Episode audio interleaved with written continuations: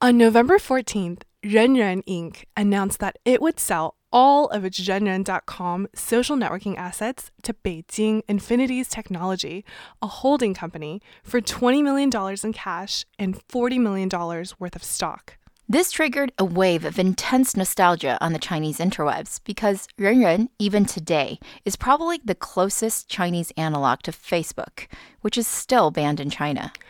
You might have heard of this company before because if you're a longtime TechBuzz listener, our episode on Meituan covered its origin story briefly.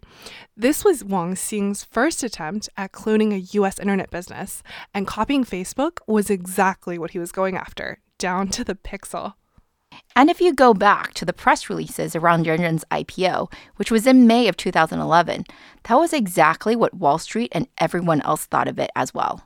In fact, when it successfully IPO'd on the NYSE, it was said to bode well for Facebook. Reuters' coverage, for example, called it Renren's Big Day, a prelude to Facebook IPO.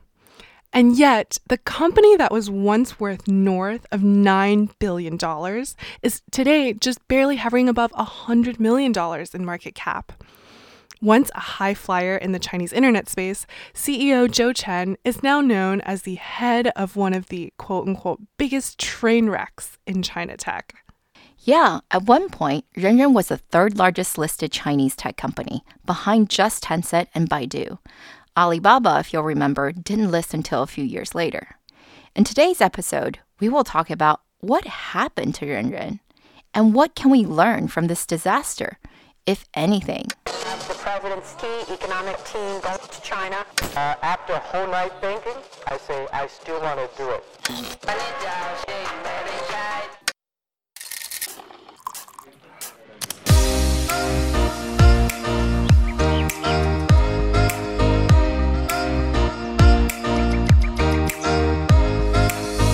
Hi everyone, we are Tech Buzz China by Pandaily, powered by the Sinica Podcast Network. We are a weekly podcast focused on giving you a peek into what's buzzing within the tech community in China. We uncover and contextualize unique insights, perspectives, and takeaways on headline tech news that don't always make it into English language coverage so that you can be smarter about the world of China tech. TechBuzz China is a part of pandaily.com, an English language site that tells you everything about China's innovation.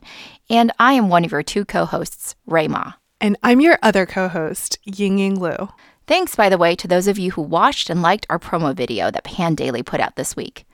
I had a lot of fun recording it back in New York at the SupChina offices. Speaking of which, we'd like to give a shout out to our partners Deal Street Asia and SupChina, creator of the Sinica Podcast Network. In addition to Tech Buzz, you can also find the Sinica podcast, which is a weekly discussion of current affairs on China. You can also find New Voices, a podcast on women, as well as the new business oriented China Econ Talk. And of course, the Caixin Sinica Business Brief from China's leading business magazine. Be sure to check these out. And oh, yeah, if you enjoy listening to us, please take the time to leave us a rating or review on iTunes, Facebook, or wherever you get your podcast.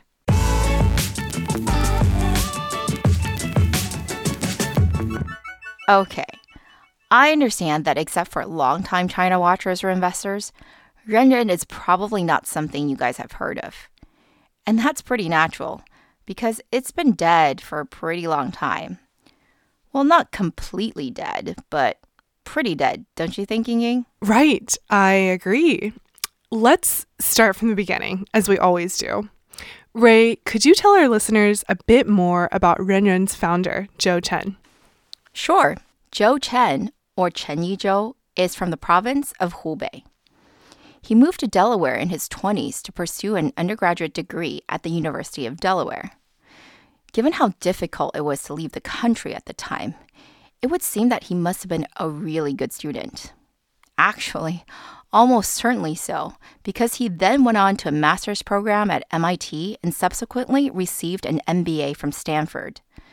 Fellow Hubei entrepreneur Zhou Hongyi, the founder of Qihoo, has always said that Zhou is the smartest Hubei person he knows, even ahead of Lei Jun of Xiaomi. Stanford changed Zhou's life, or at least that's been the story. His first startup was with two Chinese classmates at Stanford, including Nick Young, and it was a company that focused on student communities called China Ren, Ren being the Chinese word for people.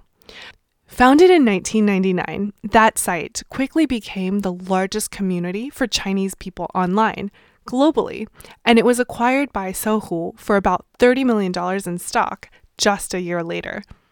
Joe stayed at Sohu for a bit as VP, but quickly moved on to start another company, Oak Pacific Interactive, or OPI, in 2002. OPI was apparently a nod to the plentiful oak trees on Stanford's campus. And maybe Joe learned something during the dot com bubble and subsequent bust because what he decided was that he wasn't going to focus only on making products anymore, he was going to acquire them. One of his first acquisitions was Mop.com, a Reddit like forum back in 2004. But the most important asset he acquired for what I've been told was next to nothing was Wang Xing's Xiaonei, a Facebook clone. The site's name meant on campus, and it was targeted at students. Wang Xing, if you'll remember, is today the CEO of Meituan Dianping, and this fire sale back in the day is now viewed as one of his early losses. Right. Xiaonei was founded in December of 2005, and OPI, seeing its early success, also launched its own student focused social network in April 2006, one of the few products it ended up creating. Just a few months later, Wang Xing ran out of funding and was forced to sell his company. It clearly wasn't a happy collaboration because he stayed only eight months before leaving to start yet another social network, one we won't go into more detail here. Anyway, the new site created by the merger of OPI and Xiaonei was renamed RenRen in July 2009 when it simultaneously opened its platform to users outside of college campuses. Now, RenRen, as you've probably guessed by now, means people, people, or simply everyone. In 2011, RenRen went public on the NYSE. I played a small role in the IPO, as my firm at the time was one of many investment banks who advised on the public offering. I mean, it was a successful IPO. Imagine raising over $800 million for a company that billed a total of only 118 million in net revenues in that year. Mostly, by the way, from the RenRen assets. By 2016, however, total revenues had dropped by half to just 63 million, and RenRen accounted for just over half of that amount, which means that actually the RenRen business on its own had degraded by over 70%. The loss of revenues is reflected in the corresponding loss of users.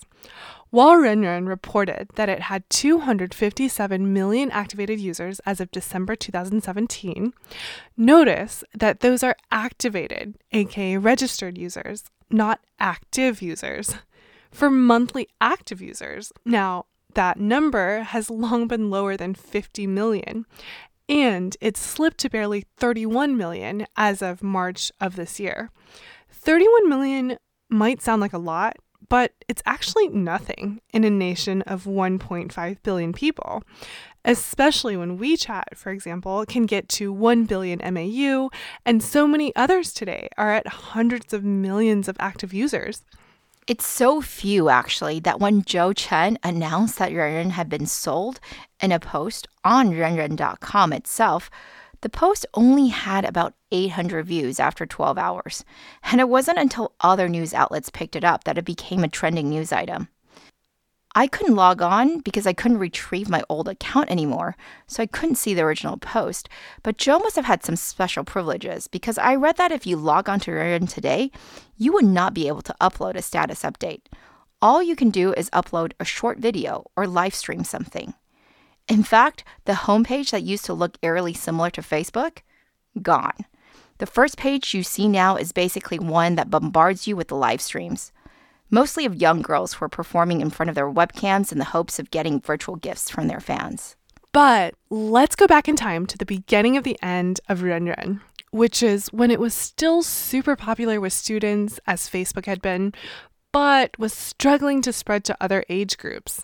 Now, that was right around when it got into social games and was actually doing okay, but ultimately lost the market because it tried to be a little too clever for its own good. I'm talking about a specific incident, 真假开心网, or who is the real Kaixin Wang? That was the IP dispute that rocked China internet in 2009. The story goes like this. In 2008, a Sina engineer named Cheng Binghao left to create his own social network, Kaixin Wang, which literally means happy web. It was a social network like any other, and it had the URL kaixin001.com. We're telling you the URL here because it's important. Unlike the mostly student demographic of Renren, Kaixin from the get go went after white collar office workers. And their strategy worked because after a year, the site had 70 million users, which is a lot for that time. It was super popular.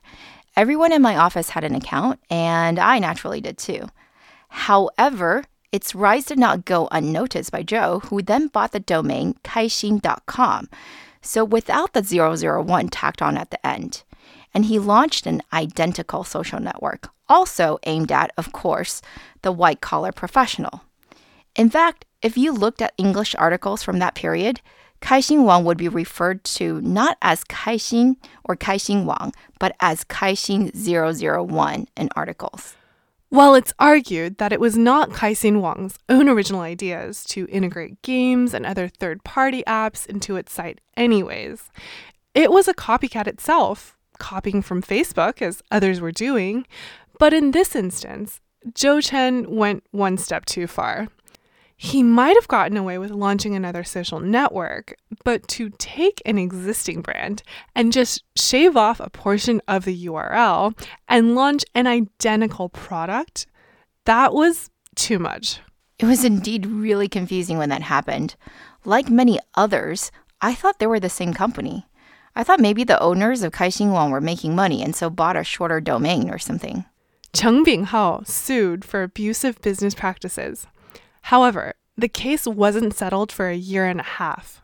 When the decision was finally delivered, the courts ruled in his favor and forbid Joe Chen from using the name Kaixin Wang and also asked him to pay a fine of about 60,000 US dollars. However, that's no doubt a fraction of a percent of the economic harm that he had inflicted. Recently, Cheng was again in the news for responding to Joe's comments that Kaixin Wang would have failed anyway because Tencent's QQ got into the social gaming frenzy and Sina Weibo also launched, taking with it a lot of the target demographic of white collar workers. Yes, if you'll believe it, before WeChat was around, at one point, people would ask you not for your phone number anymore, but for your Weibo account, which is like meeting someone and immediately asking them for their Twitter. But the other very real pain for both Renren and Kaixin Wang was the loss of their social games to Tencent. Do you guys remember Farmville? Well, that game was actually copied from a Chinese game called Happy Farm, which was made by a Shanghainese gaming company called Wu Fenzhong, literally five minutes. Jeez, this story is full of copycats. Happy Farm was ridiculously popular.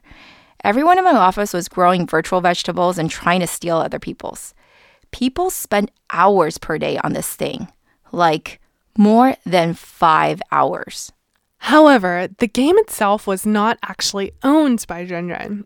It was, in fact, just a third party application.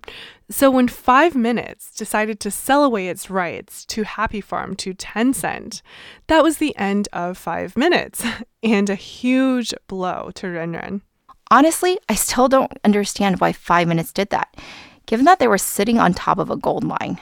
But I remember meeting with the team for investment purposes, and I think it was just a very young team, mostly just out of college, and they were simply overwhelmed with the operations required to keep running a game that had tens of millions of users. That's a lot for back then. I think they just wanted to make games.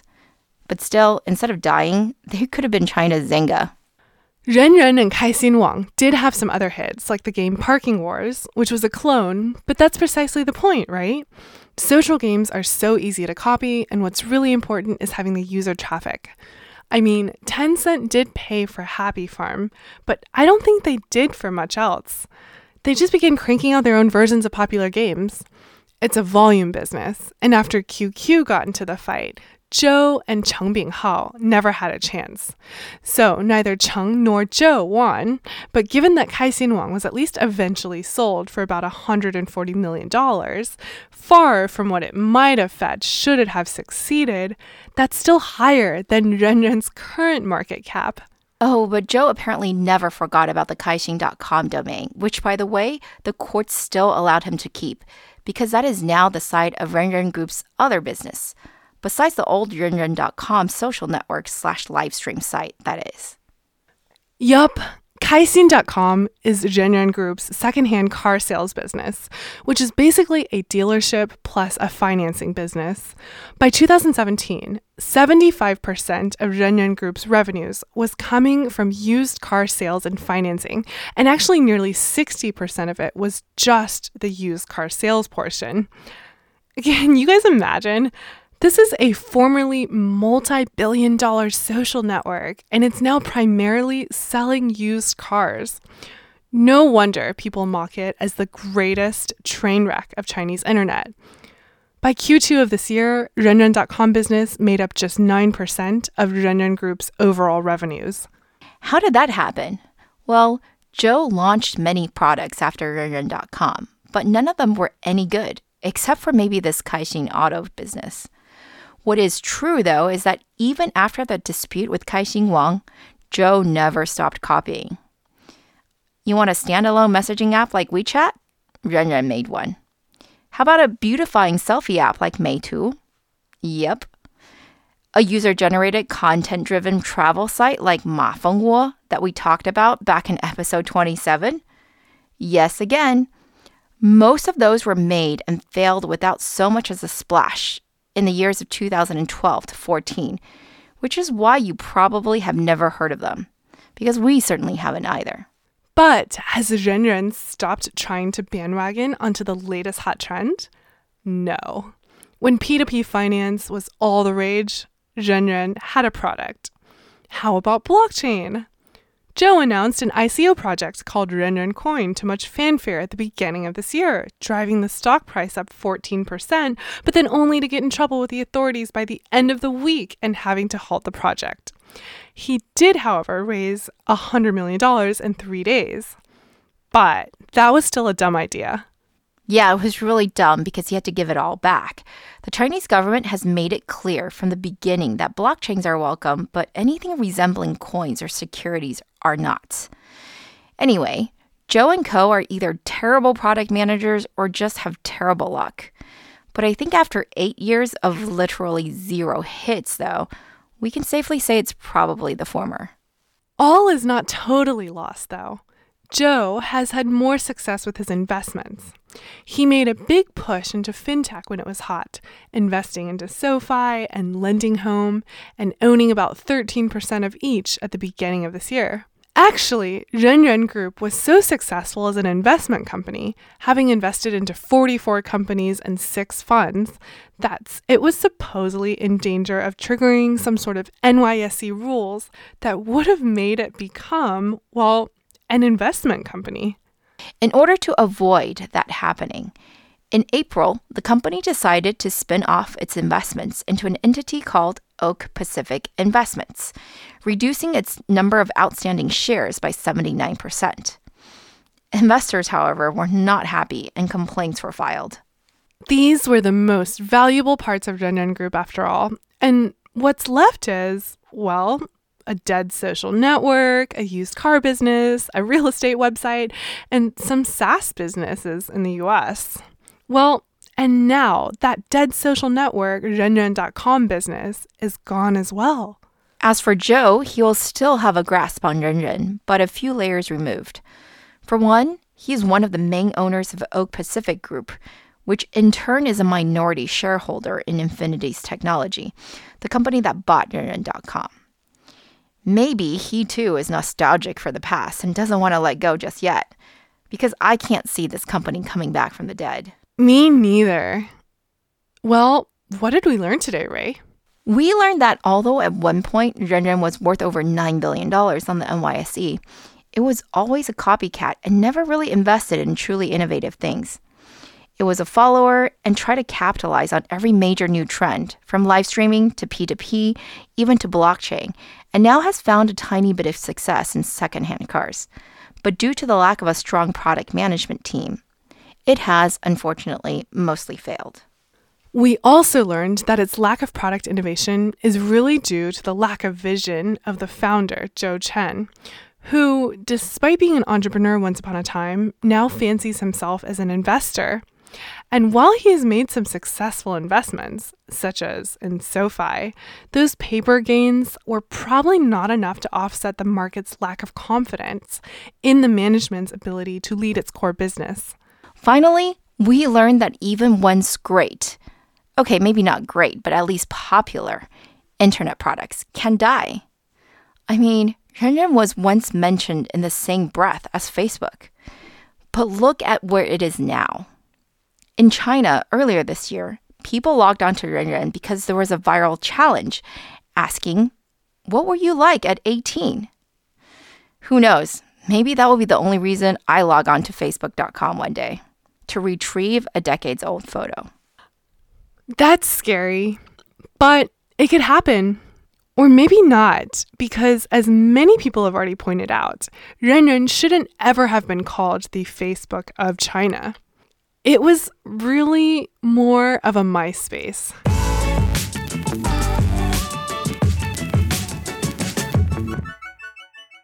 Okay, that's all for this week, folks. Thanks for listening. We really enjoyed putting this together, and of course, we're always open to any comments or suggestions. You can find us on Twitter at the Pandaily, at TechBuzz China, and my personal Twitter account is spelled G I N Y G I N Y. And my Twitter is spelled R U I M A. We won't be back next week because it's Thanksgiving, so happy Thanksgiving to everyone. But we will be back the week after. TechBuzz China by Pandaily is powered by the Sinica Podcast Network. Pandaily.com is an English language site that tells you everything about China's innovation. Our producers are Shaw Wan and Kaiser Guo. Our intern is Wang Longlu.